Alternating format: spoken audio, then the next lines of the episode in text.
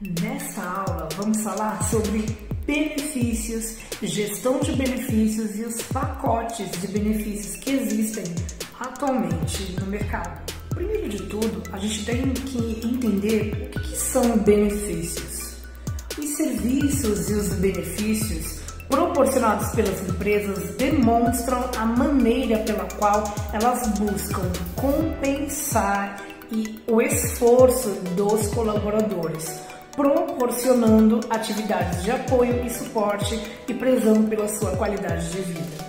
Os benefícios serão, a grosseiro modo, aqui, aquela forma de você remunerar, recompensar os profissionais que estão dentro da sua empresa. Outro aspecto muito importante da gestão de benefícios é que os benefícios não monetários, que é o que vamos falar nesta aula de hoje, é de que eles possibilitam a satisfação das necessidades do colaborador. Você sabe que não somente o salário, né, aquela contraprestação que o funcionário recebe mensalmente ou quinzenalmente, enfim, é, não somente isso é importante, é importantíssimo que os benefícios, no caso que a gente está falando aqui, os não monetários, eles satisfaçam a necessidade do colaborador, sem que este seja taxado de imposto de renda, de determinados impostos, se tornando uma estratégia muito atrativa pelos executivos e demais cargos de nível estratégico da organização. Quando eu construo uma política de benefícios atrativa, eu estou garantindo ao meu colaborador que ele vai receber benefícios que vão satisfazer as suas necessidades e vão suprir os seus desejos. Portanto, os benefícios, né, o sistema de benefícios, ele vai se tratar de um conjunto de mecanismos alinhados com a visão da organização. Falávamos muito sobre isso na aula anterior de cultura organizacional. Caso você não tenha assistido ainda a aula sobre cultura organizacional, acesse aqui nos cards aqui em cima vai aparecer um link para que você possa assisti-la. Muito bem, a ideia desse sistema de benefícios é resultar numa motivação, entre aspas, pessoal, aumentando assim a produtividade dos colaboradores e, consequentemente, a produtividade da organização. Qual é a ideia de se implantar um sistema ou um plano de gestão de benefícios na empresa? Bom, a implantação destes pacotes de planos de gestão de benefícios vai consistir em três objetivos primordiais e principais. Estão escritos aqui no slide. Vejam: atrair, motivar e reter os melhores colaboradores da organização, desenvolvendo as suas habilidades e atitudes, assegurando os níveis de desempenho e melhorando os níveis de eficiência do trabalho cumprindo as metas, utilizando o menor número de recursos possível. A ideia do, de, dessa tríade né, de, do pacote de benefícios é que a gente consiga atrair os melhores colaboradores do mercado, manter e motivar né, os colaboradores que estão dentro da minha empresa. Porque veja, o mercado é competitivíssimo, como nós falávamos anteriormente. Então é importantíssimo que a gente atraia os melhores colaboradores, motive-os, né, proporcionando benefícios que satisfaçam suas necessidades pessoais, físicas, enfim.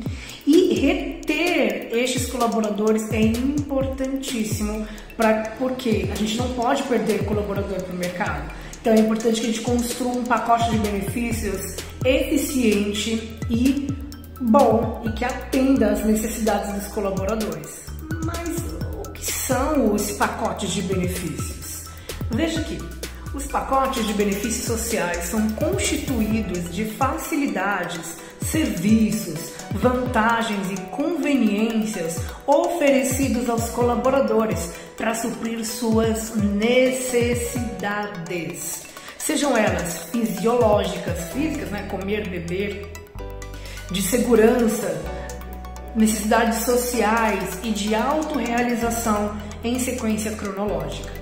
Partindo deste pressuposto, e que a prática desses pacotes de benefícios sociais não é uma regra, na grande maioria das empresas que se encontram instaladas na cidade, o objetivo desses pacotes de benefícios é verificar como este pacote influencia os colaboradores da empresa, seja na capacidade de atração até a retenção, como nós falávamos na, nos slides anteriores também objetiva a percepção de qual ou quais benefícios mais se adequam à necessidade dos colaboradores. Mais uma vez, as palavras-chave que ressalto aqui no nosso estudo é atração, motivação e retenção de colaboradores e principalmente qual é a necessidade de ter um benefício neste pacote e de não ter outro benefício neste pacote eles estão atendendo as necessidades dos meus colaboradores, eles estão satisfazendo as suas necessidades, são perguntas chaves que vão nortear a construção de um pacote de benefícios. E para a gente construir um pacote de benefícios que atendam às necessidades dos colaboradores, é importante entender e saber quais benefícios existem. A partir de agora, nós vamos falar de alguns benefícios que são praticados em muitas empresas. Outros são, não são obrigatórios, outros são opcionais, mas é importante conhecê-los, os básicos, para que a gente construa um pacote de benefícios que atendam às necessidades dos nossos colaboradores. O Vale Transporte vai constituir um benefício que o empregador, ou seja, a empresa, antecipará ao trabalhador para a utilização efetiva em despesas de deslocamento, residência, trabalho e vice-versa. Isso significa que o Vale Transporte vai ser aquele benefício que a empresa é obrigada a ofertar aos colaboradores e esse valor, esse valor em dinheiro ou creditado em um cartão de transporte, ele vai ser utilizado basicamente e somente para o deslocamento do profissional da sua residência até o local de trabalho e do local de trabalho para a residência, certo? Então é importante que a gente entenda que o Vale Transporte ele não, é, não deve ser utilizado para outros, para outros fins. Por exemplo, se um colaborador ele faz faculdade, ele vai usar o Vale Transporte da casa dele para a empresa depois da empresa ele vai para a faculdade, depois da faculdade para a empresa, no fim dos 30 dias do benefício, provavelmente ele vai ficar sem o vale transporte e vai reclamar lá no departamento pessoal. E aí, carinhosamente, quem estiver lá vai dizer, olha, você gastou mais do que você devia. Então é importante que a gente entenda que o vale transporte é um benefício que deve ser utilizado somente com o deslocamento, né, com as tarifas que são cobradas no deslocamento da sua residência para seu trabalho e do seu trabalho para sua residência. E aí existem alguns percentuais né, de desconto na folha de pagamento, mas não nos compete saber isso agora. A gente tem que entender que é um benefício obrigatório e que ele deve compor e satisfazer as necessidades do deslocamento do seu local onde você mora, sua residência, até o local de trabalho e vice-versa. Vale Refeição. Vale Refeição é um benefício que vai ser concedido pela empresa aos seus colaboradores para que eles possam comprar as suas refeições, os mais conhecidos PFs, pratos feitos, ou self-service. Né? É uma complementação salarial não obrigatória por lei, mas que é concedida por muitas empresas como forma de atrair profissionais. A gente tem que entender que o vale refeição ele não é obrigatório por lei, a menos que ele conste nas convenções coletivas. Se ele constar como um benefício nas convenções coletivas de cada categoria de trabalhadores, ele deve ser pago obrigatoriamente ao funcionário. A única obrigatoriedade que a empresa tem é de que empresas com mais de 300 funcionários providenciem um local adequado para a realização do, das refeições durante a jornada de trabalho. O Vale Refeição é aquele valor em dinheiro ou acreditado no cartão de benefício que você vai poder comprar a sua alimentação, o seu almoço ali para comer durante o seu horário de almoço. Né? Ele não deve servir para outras finalidades, ele deveria servir somente para isso. Mas a gente sabe que existe ah, muitas pessoas, felizmente ou infelizmente, que usam esses benefícios, que vendem esses benefícios e pegam dinheiro para pagar uma conta, pagar um boleto, uma fatura ou enfim, alguma coisa. E a gente sabe que isso é ilegal.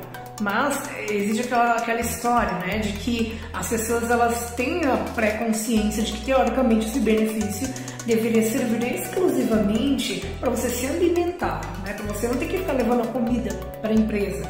Né? Mas você tem ali um, um momento para que você possa comprar a sua refeição e se alimentar no seu horário de intervalo. A única obrigatoriedade por lei é que se a empresa ela tiver mais de 300 funcionários, ela deve providenciar um local, né, com micro-ondas, com uma geladeira, para que você possa se alimentar ali, uh, já que ela não é obrigada a te dar vale refeição, ela possa simplesmente garantir que você se alimente ou tenha um local para se alimentar. Vale alimentação é um benefício entregue mensalmente pela empresa para ser utilizado para gastos com produtos de gênero alimentício e aceitos nos supermercados, por exemplo. É aquela famosa, mas não substitutiva cesta básica. É aquele valor que você vai receber mensalmente, por exemplo, 150, 100 reais, para você comprar aí produtos de gênero alimentício, fazer as compras de uma cesta básica, fazer a compra aí de do seu supermercado, arroz, feijão, macarrão, são produtos de gênero alimentício que vão servir para suprir a necessidade da sua família ao longo do mês. Né? Então, tanto vale refeição quanto vale alimentação são benefícios não obrigatórios, mas são benefícios atrativos e que podem reter também os colaboradores para dentro da empresa, manter os colaboradores satisfeitos né, com o vale refeição e alimentação são é garantia de que este profissional ele vai ficar um, tempo, um pouquinho de tempo a mais na sua empresa. É importantíssimo salientar que tanto vale refeição quanto vale alimentação eles não são obrigatórios em lei. A empresa não é obrigada a fornecer, salvo as exceções que já falei anteriormente. Mas se constarem na convenção coletiva do sindicato, enfim, eles devem ser pagos sim aos colaboradores, inclusive aos valores que estão na convenção coletiva, bem como os percentuais de desconto também. Ainda falando sobre essa questão de benefícios, de alimentação, refeição, enfim, existe um programa chamado PAT, que está regulamentado na Lei 6.321. PAT é o Programa de Alimentação do Trabalhador ele foi instituído, né, as empresas que aderem a este programa, elas têm uma dedução, uma redução de 4% do imposto de renda de toda empresa se elas aderem a este programa. Lembrando que através deste programa, o gasto com alimentação não é mais considerado parte do salário. Então é importante que a gente entenda que lá na lei 6.321, que vai estabelecer a ideia desse programa de alimentação do trabalhador. Lá no, no artigo 1 e também no artigo 3 dessa lei, vai descrever as vantagens para as empresas que aderem a, esta, a este programa. Perdão. A pessoa jurídica poderá deduzir do imposto de renda devido ao valor equivalente à aplicação da alíquota cabível ao imposto de renda sobre a soma das despesas do custo realizadas com o programa de alimentação do trabalhador. Outra coisa muito importante é que este programa ele está, eu vou deixar o link aí de um vídeo para vocês assistirem posteriormente, que é o programa do PAT, que vai ter mais informações explicativas, vantagens e benefícios quando uma empresa adere a este programa.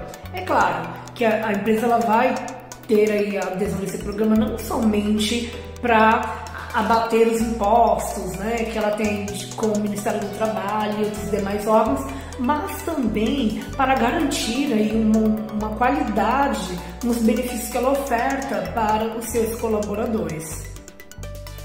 A assistência médica é um benefício que não está incluído no cálculo de salário do trabalhador. Por isso, cabe ao empregador, ou seja, à empresa, optar por fornecer planos de assistências médica a seus funcionários.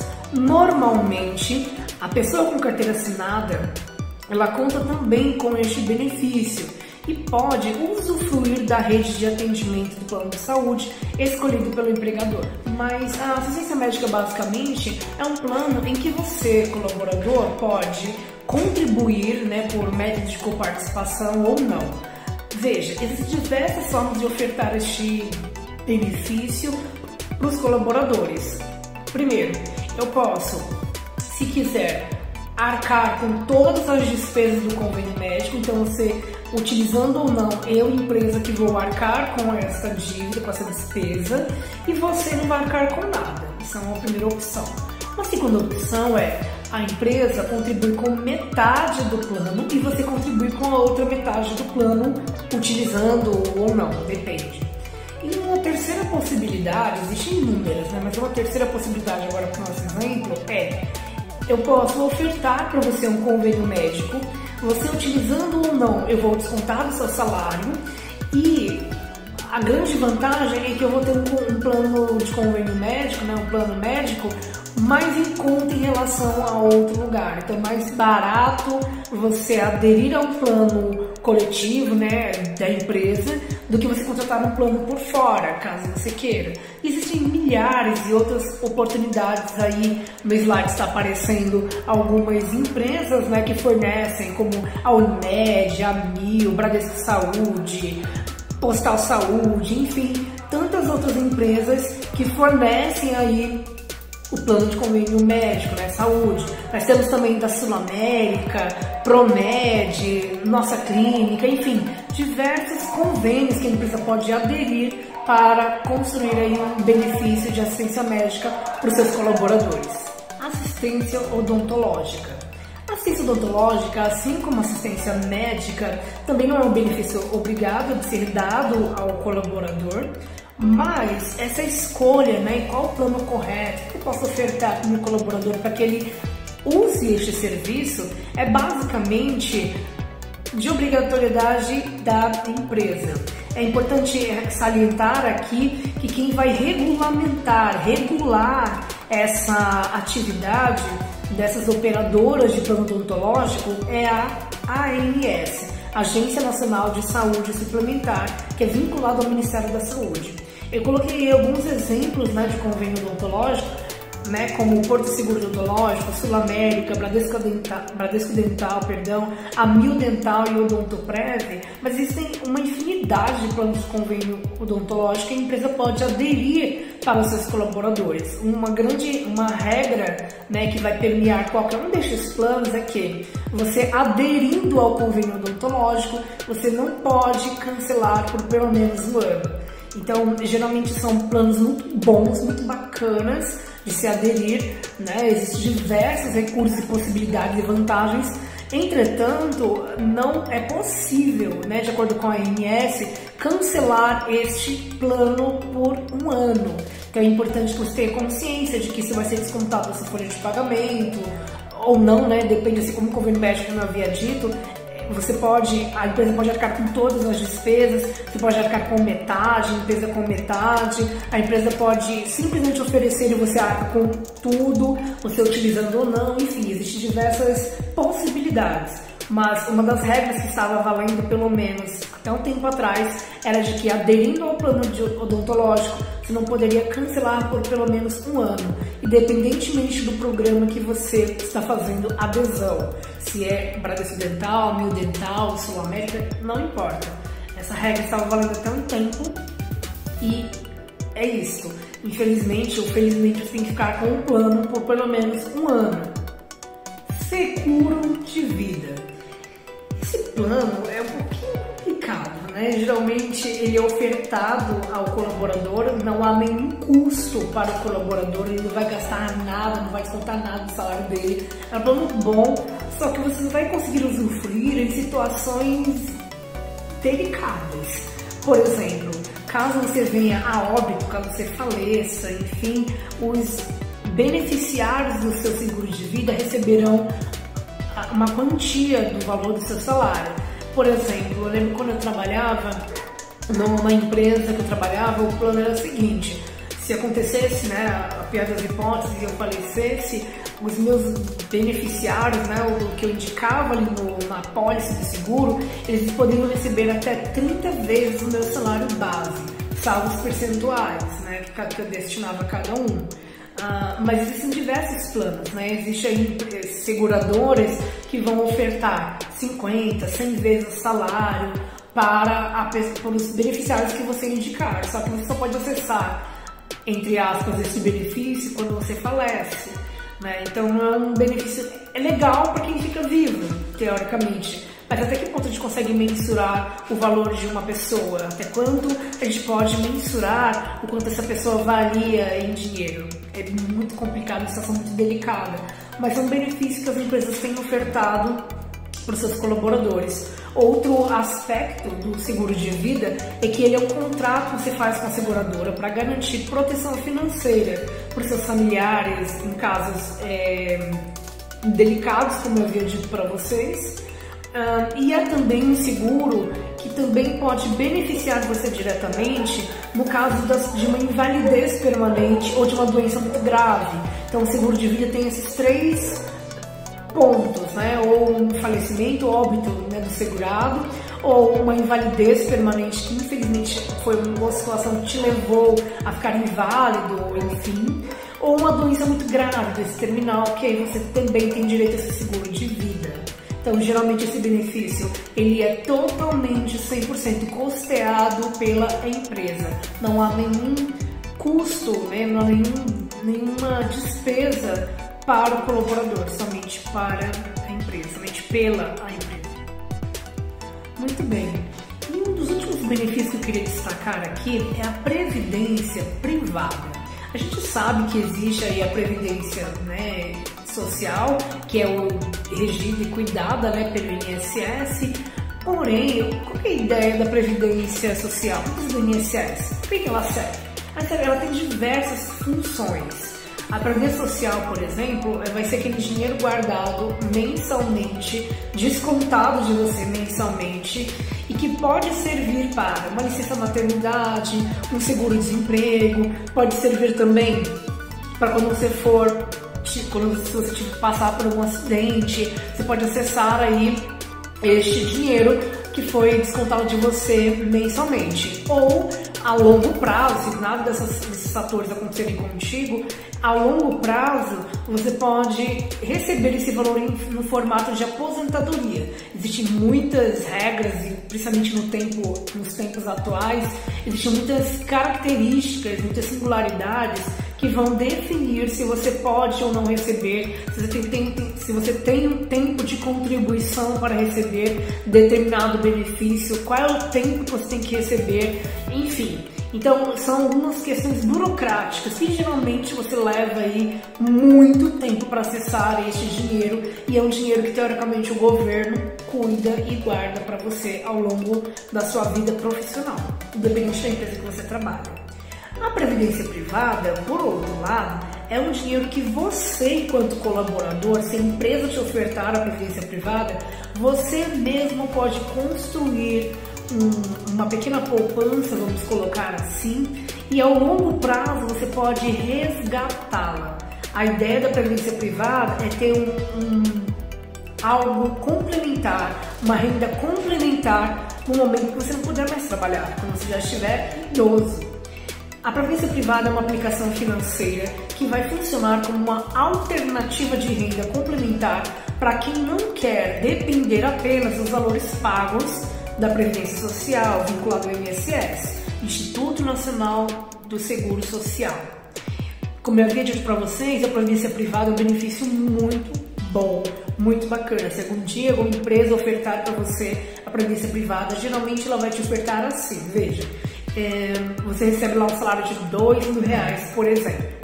Então, todos os meses, eu, empresa, vou descontar 2% do seu salário, que vai ser, teoricamente, o que você está contribuindo. Então, eu tenho lá 2% do meu salário, eu, colaborador, eu vou contribuir para a previdência privada que a empresa vai fazer? Ela vai contribuir com mais 2% do seu salário. Isso significa que todos os meses haverá ali uma, uma parcela do seu salário retirada, guardada, melhor dizendo, de 4% mensalmente. Isso, ao longo prazo, é um valor, vai ser um valor muito alto.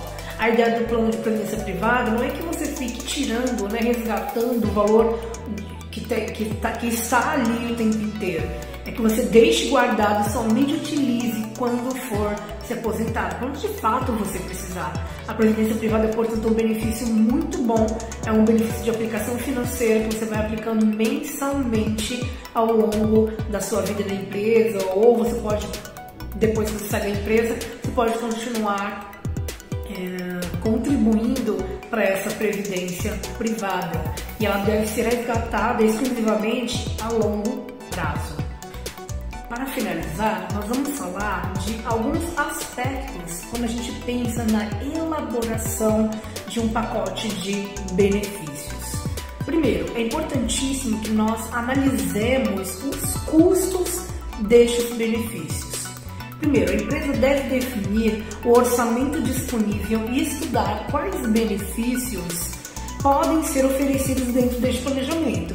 Então, não adianta somente oferecer um todos os pacotes de benefícios melhores do mundo para o meu colaborador, ele vai gostar, ótimo, mas eu tenho dinheiro para pagar tudo isso? É uma primeira pergunta que a gente tem que fazer quando se vai analisar os custos deste pacote de benefícios.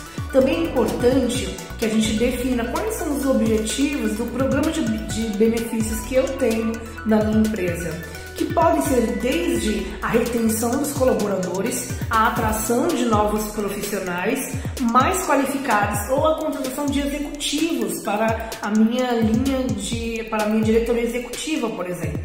Então, primeiro, quais são os objetivos que eu quero alcançar? Eu quero atrair colaboradores? Ok, então vou ofertar um pacote básico de benefícios e alguns benefícios atrativos que vão fazer com que os meus profissionais, os meus novos profissionais, queiram trabalhar na minha empresa. E por outro lado também, se eu quiser reter os colaboradores, eu vou ofertar benefícios singulares que vão fazer com que esses profissionais jamais deixem a minha empresa, somente pelos benefícios que eles estão recebendo. Então é importante a gente analise os custos destes benefícios para que a gente consiga ofertar sempre o melhor para os nossos colaboradores e que a gente não se prejudique enquanto empresa também. O segundo passo na elaboração de um pacote de benefícios é a necessidade. Um plano de benefícios atraente leva em consideração as necessidades dos colaboradores. Eu acredito que nós falava, falamos muito sobre isso ao decorrer dessa aula, mas é importante quando elaborarmos um, um plano de benefícios que nós pensemos nisso. Quais são, qual é a necessidade de eu ter, por exemplo, uma academia ou ofertar um benefício de academia, por exemplo, para meus colaboradores, se eles não têm interesse, se não é da necessidade deles. Então é um dinheiro que eu estou gastando enquanto empresa. Olha só a questão dos custos que nós falávamos no item anterior. Mas veja, é importante que a gente veja qual é a necessidade de determinado benefício para o meu pacote de benefícios que eu vou ofertar para os meus colaboradores.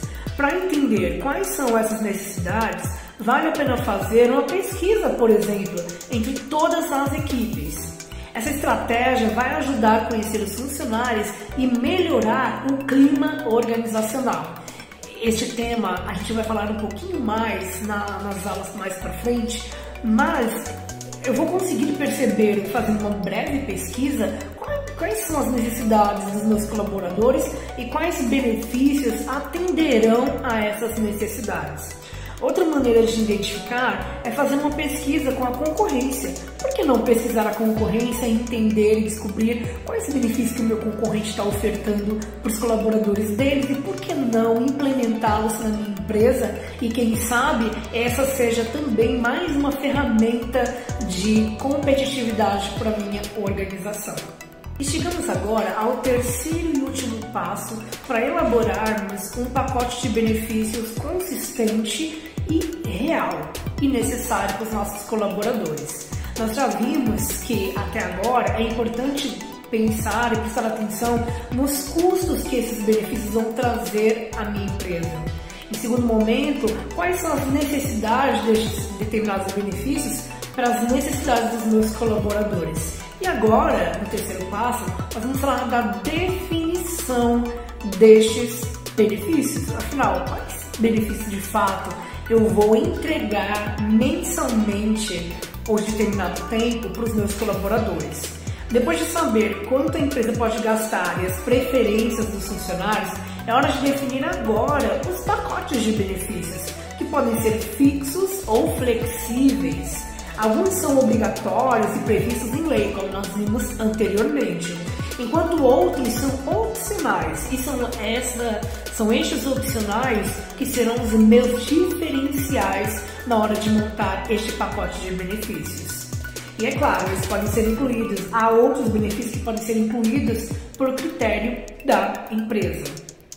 Lembrando que estes pacotes têm como principal objetivo ajudar na retenção dos colaboradores e posteriormente na atração de novos colaboradores. Então é importante que eles não atendam apenas às necessidades corporativas, mas também às necessidades dos próprios colaboradores, que agradem os colaboradores da minha empresa. Faça pesquisas em academias do entorno ou com várias filiais em instituição de educação renomada para que essas vantagens possam ser realmente aproveitadas e aproveitáveis para estes colaboradores. No gráfico que vocês estão enxergando aí, ele está mostrando algumas recompensas organizacionais divididas entre financeira e não financeira. A financeira se desdobra em dois aspectos financeiras diretas, que são os salários que os colaboradores recebem, os prêmios né, que eles recebem quando atingem uma meta e a comissão que ele recebe. Também no, aspecto financeiro, nós temos a, a, recompensa indireta, que são os DSRs, né, o descanso semanal remunerado. Nós temos as férias, gratificações, gorjetas, horas extras, décimo terceiro, adicionais, de insalubridade, periculosidade, sinal noturno, enfim, adicional de hora extra, 50% a 100%, como a gente já havia falado anteriormente, decorrência financeira dos benefícios concedidos. E também nós temos as recompensas não financeiras, mas que também podem agregar em muito os pacotes de benefícios que a gente vai ofertar para os nossos colaboradores. Oportunidade de desenvolvimento, reconhecimento e autoestima, segurança no emprego, qualidade de vida no ambiente de trabalho, orgulho da empresa e do trabalho que executa, da atividade que se realiza, promoções, liberdade e autonomia no trabalho. Agora, de posse de tudo aquilo que a gente discutiu nessa aula sobre benefícios, é importantíssimo que você aprimore os seus conhecimentos e leia outros materiais complementares que vão estar disponíveis lá na plataforma Google Sala de Aula. Lá eu deixei uma lista de benefícios que estão sendo praticados por empresas multinacionais, benefícios impressionantes. Não podem deixar de perceber e de ler essa grande variedade de benefícios. Tanto estes, como eu falei nessa aula, como aqueles ou outros que vocês vão ouvir falar, eles devem ter a principal finalidade que é atender as necessidades dos colaboradores e satisfazer as suas necessidades.